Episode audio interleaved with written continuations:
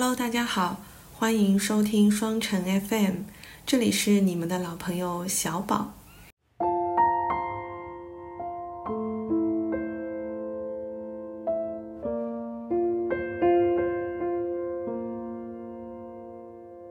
嗯，听到这里，大家可能已经猜到了。一般来说，我开头的话就都说明这一期大毛可能不在。对，这一期又是我一个人录播客。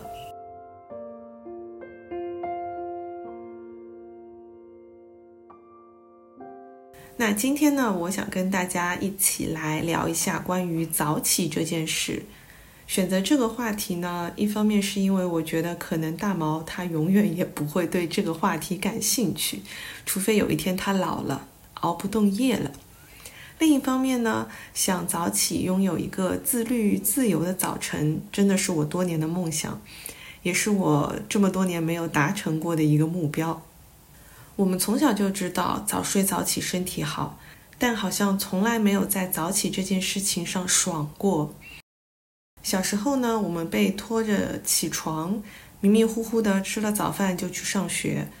长大了呢，在闹铃声中怨念的起床，匆忙的洗漱，怀着上坟的心情赶去上班，然后心里呢还一边默默的下决心说：“今晚老子一定要早睡。”但是打工人啊，只有夜晚的时间属于自己。于是日复一日，好像永远也无法拥有一个属于自己的从容的早晨。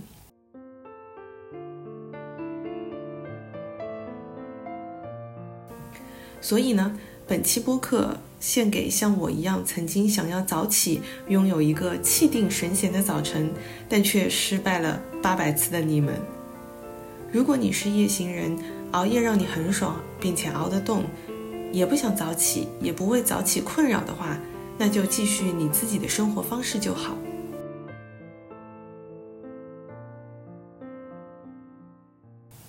嗯，其实我想讨论这个话题很久了，今天有勇气和大家拿出来聊一聊，也是因为我我本人已经丝滑早起近一个月了，我感觉好像在这个过程当中，我掌握到了一些早起的秘诀。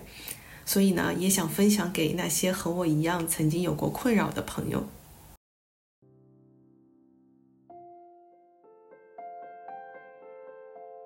嗯，我相信大家肯定看过很多的方法论，包括什么早起先开灯啊、开音乐啊、把手机放在客厅之类的方法，但对我来说，其实都蛮难坚持的。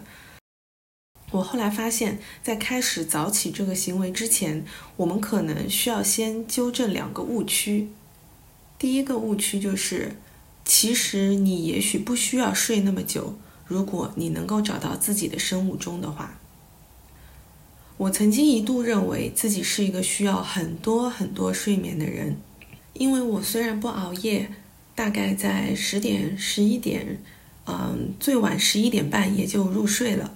我也没有入睡困难，通常我上半夜呢睡得会比下半夜睡得好，大概在三四点的时候睡眠可能会有点浅，然后会多梦，然后我基本上会在五点半六点钟左右的时候自然醒，接着呢我会一直在睡到七点半起床，那这个时候的话我就觉得自己很困，好像没有睡够，我曾经一度认为啊。是我自己的睡眠质量不好，所以导致即使我睡够了八个小时，我还是很困。直到我第一次在五点半醒来就早起后，发现其实我也没有那么困。而如果这个时候我继续睡，再起床的时候，我就会觉得非常的困乏。如果你跟我有一样的情况，呃，我觉得也许你也不需要睡那么久。大家可能也听过有一个词叫做睡眠周期。一个周期呢是一个半小时，人要在完整的睡眠周期后醒来，也就是说，在两个完整的睡眠周期之间醒过来的话，你就会觉得神清气爽，一天都精神饱满。比如你在十一点入睡，你的身体需要的睡眠周期是五个周期，那就是一点五乘以五等于七点五个小时。那么这个时候，你在六点半就会自然醒。如果这个时候你继续睡，那下一个周期就应该是八点钟醒来。这个时候，你的闹钟呢，在六点半到八点半当中，如果响起的话，相当于当你又进入一个新的睡眠周期，进入一个深度睡眠的时候，闹钟把你吵醒了。那这个时候你起床就会觉得很累，甚至觉得一天都没有精神。搞清楚了这点之后呢，我们就可以开始观察自己到底需要多长时间的睡眠。因为确实啊，人和人之间是有差别的。比如说，你的老板可能一天只需要睡四个小时，但你就需要睡八个小时，这都是非常正常的现象。所以，你可以尝试从五个周期，也就是七点五个小时开始，到六个周期。去尝试这样一个睡眠的周期的时间，然后呢，观察自己在完整周期后立刻起床、洗漱完毕后的状态，以及你一整天的状态是否有精神，来确定自己到底需要多长的睡眠。然后呢，再根据自己的作息来确定早起的时间。我早起的时间是早上五点半，因为我是一个早八人，我早上八点半上班，晚上五点。五点钟理论上下班，呃，所以对我来说，我我要早起的话，就必须要在五点半，在六点钟左右，呃，当然我也会在后面讲为什么我定的时间是五点半啊。那我身边也有朋友，比如说像大毛，他可能是早上十点钟上班，晚上七点钟下班，啊，当然他有可能会更晚。那这样的朋友的话，他可能到家，他吃饭、运动。然后洗漱，可能躺到床上的时候就已经十一点半了，那再玩会儿手机，可能就要十二点钟才能睡。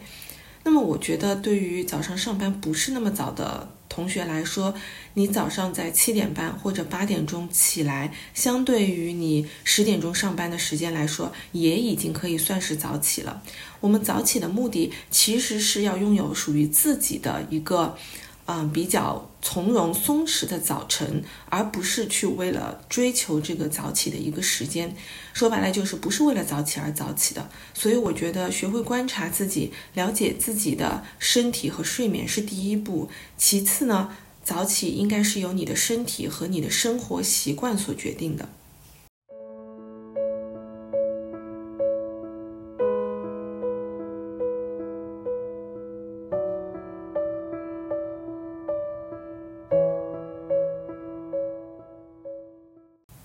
个误区也是我之前一直犯的误区，就是太关注早起本身。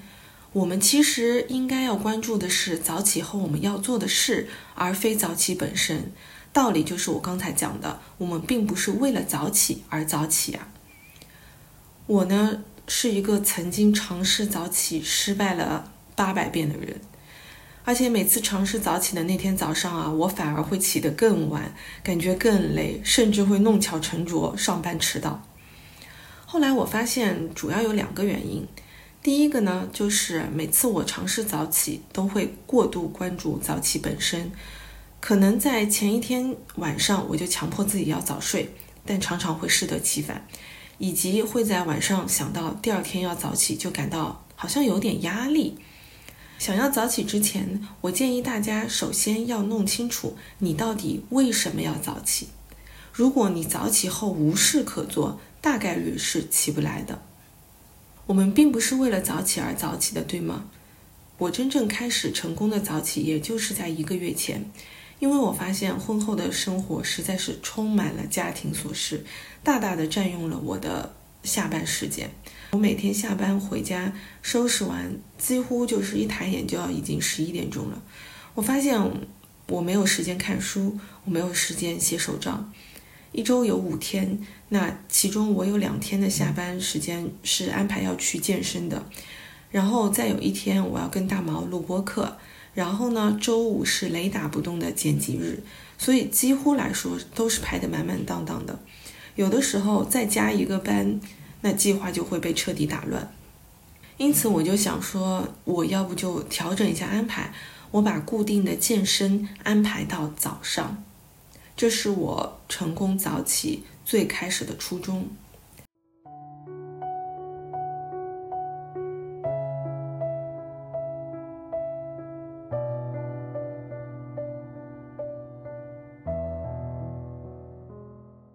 但是呢，作为一个早八人，上班的地点又是在最拥堵的 CBD，我必须要在八点前从健身房出发，才能赶上上班不迟到。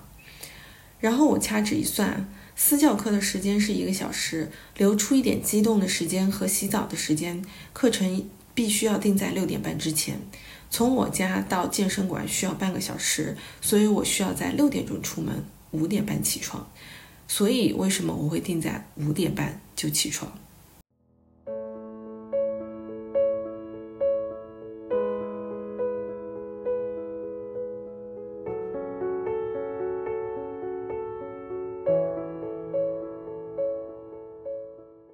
想要坚持一周两次健身，又希望晚上能够拥有更多的闲暇时间。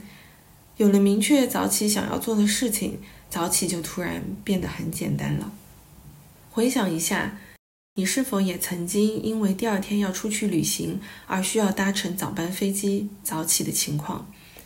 通常在那个时候，你都可以丝滑的起床，因为那个时候你往往思考的不是外面有多冷，自己有多困，被窝有多暖和，你当时关注的应该就是我千万不要误了班机而耽误了我的行程。所以在当下，你关注的并非是早起本身。所以再次强调，在你下决心要早起之前，先想清楚自己为什么要早起。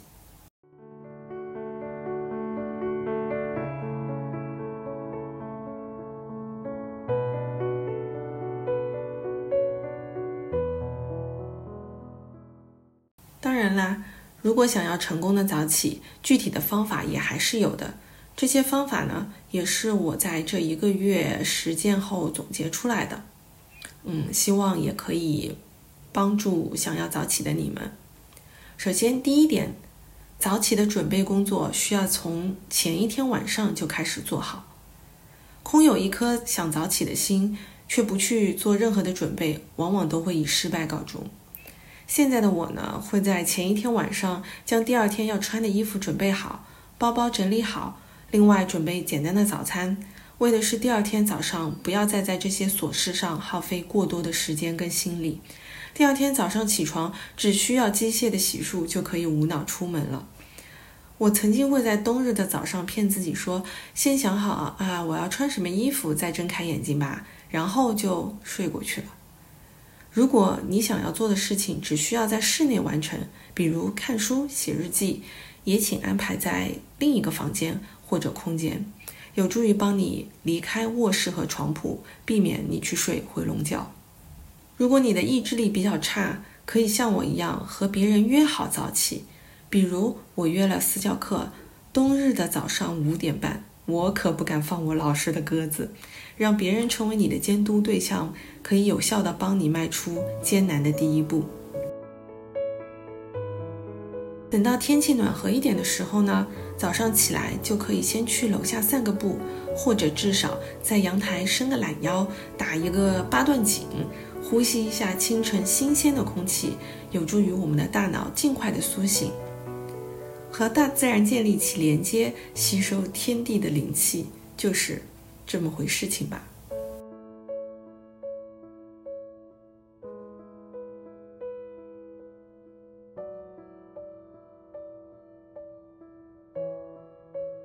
第二点呢，就是早起的前提肯定就是要早睡。于是有人说，我也想早睡，但是我睡前我的脑子就是停不下来呀。对于一个从重度入睡困难到可以秒睡的人来说，我认为在睡前有两件事情，如果你能做到的话，就比较容易入睡。第一，当睡则睡。睡眠也是有临界点的，我相信你们都感受过，就大概在十点到十一点钟左右的时候，你会犯困。一旦当下你舍不得睡，你就会错过那个最佳的入睡时间，然后越熬越精神，越来越睡不着，可能就得要熬到两三点才会逼自己睡觉。有人说睡前不要玩手机，我觉得这个真的对现代人来说太难做到了。但至少我们可以做到少刷刺激性很强的东西，或者是少进行一些深度的聊天。在要入睡的时候，能立刻放下手机，谁都不爱闭眼入睡。呃，如果你已经放下了手机，却发现脑子里有非常非常多的杂念，或者是白天焦虑的工作问题，或者是没有完成的事项，害怕忘记的任务，我们其实常常都会因为害怕第二天忘记，而在晚上睡前的时候，在心里面反复的提醒自己。那如果你有这种情况，我强烈建议你在入睡前，将你白天担忧的事情、脑子里还在思考的问题都写下来。然后告诉自己，我写下来了，我就不会再忘记了。让这张纸或者让你的笔记本代替你的大脑去记住那些事情，相信我，他们一定比你的大脑好用。然后呢，把这些事情移出去，放到纸上之后，你就可以放轻松的去睡觉了。当然，这一点可能需要练习。嗯，有很多没有办法放松的朋友。我建议你们真的可以试试看瑜伽之后的冥想。冥想就是在我看来，它就是锻炼你什么都不想的能力。有了这种什么都不想的能力，你就能好好的入睡。至于什么点香薰蜡烛呀、泡澡呀、喷睡眠喷雾啊这些精致的仪式感，我觉得就只有一丢丢的辅助的作用而已。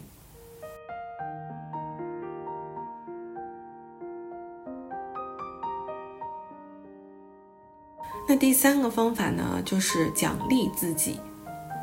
如果你早起不是为了自己想做的事情，而是因为通勤的距离，那可以给自己准备一杯喜欢的饮料，比如冬日的话，我们可以喝一点热热的红茶，啊，巧克力、牛奶、咖啡，或者是准备一个好吃的三明治，让这些，呃，让你自己能够感到开心快乐的东西，成为你早起的动力。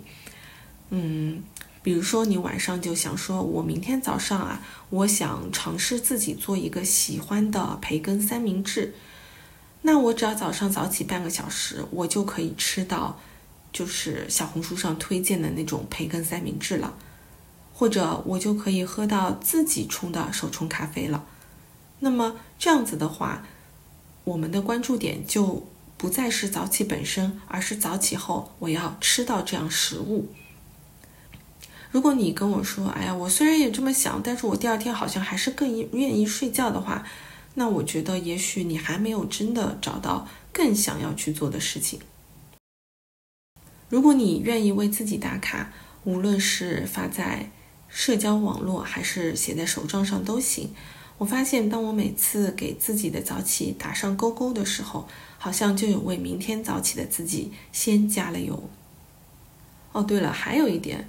就是我并不是每天都早起的，我还是会给自己留一点点偷懒的时间，就像减肥也会有每周一天的放纵日一样，周末我都会睡到自然醒。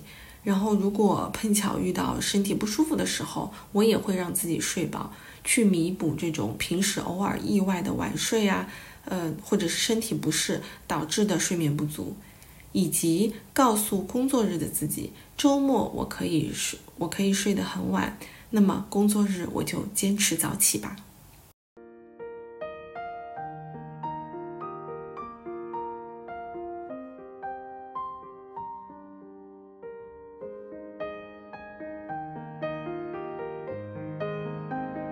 最后的最后呢，想跟大家分享一下我尝到的早睡的甜头。首先。我终于可以好好的吃早餐了，啊，如果是练瑜伽的早上呢，我都会起来煮两个鸡蛋，就先把鸡蛋放着煮，然后去洗漱，嗯，等你全部都弄完准备出门的时候，鸡蛋也已经好了，而且在路上的时候，这两个鸡蛋还可以给你取暖，就是一个又快又营养的早餐。然后到办公室之后呢，再吃一点别的，喝一点咖啡。就有一种身体和精神都吃饱了的感觉，而不是再是匆匆的出门，然后到办公室随便塞点东西就开始工作了。第二个就是可以专注的运动。我以前的瑜伽课是在晚上上的，所以就算不被临时的加班打乱计划，也常常是在练习的途中被弹语音，或者呢，就是我的身体虽然在练习，但是心里还牵挂着没有收到的邮件，就心神不宁。但是，当你一旦开始早起运动，就再也不会有这样的烦恼了。这个时候，没有人会来打扰你，完全不用看手机，可以非常专注地投入任何你想要做的事情。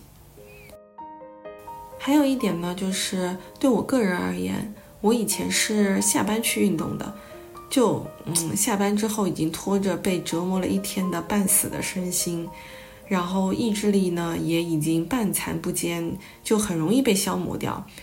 嗯，而且经常就是到下班的时候去锻炼的时候，已经饿肚子饿到眼冒金星了。所以对我来说，晚上的运动好像更多的是在消耗我自己，而不是在强健我自己。但是换到早上之后呢，连我的老师也说我的状态好了非常多。练习之后的身体因为舒展开来了，感觉整个身体都醒了。冲个澡之后就可以精神抖擞的去开始一整天的工作。所以，无论是早起运动、读书，还是写日记，都不再会被打扰。不需要熬夜，你其实也完全可以拥有属于自己的 me time。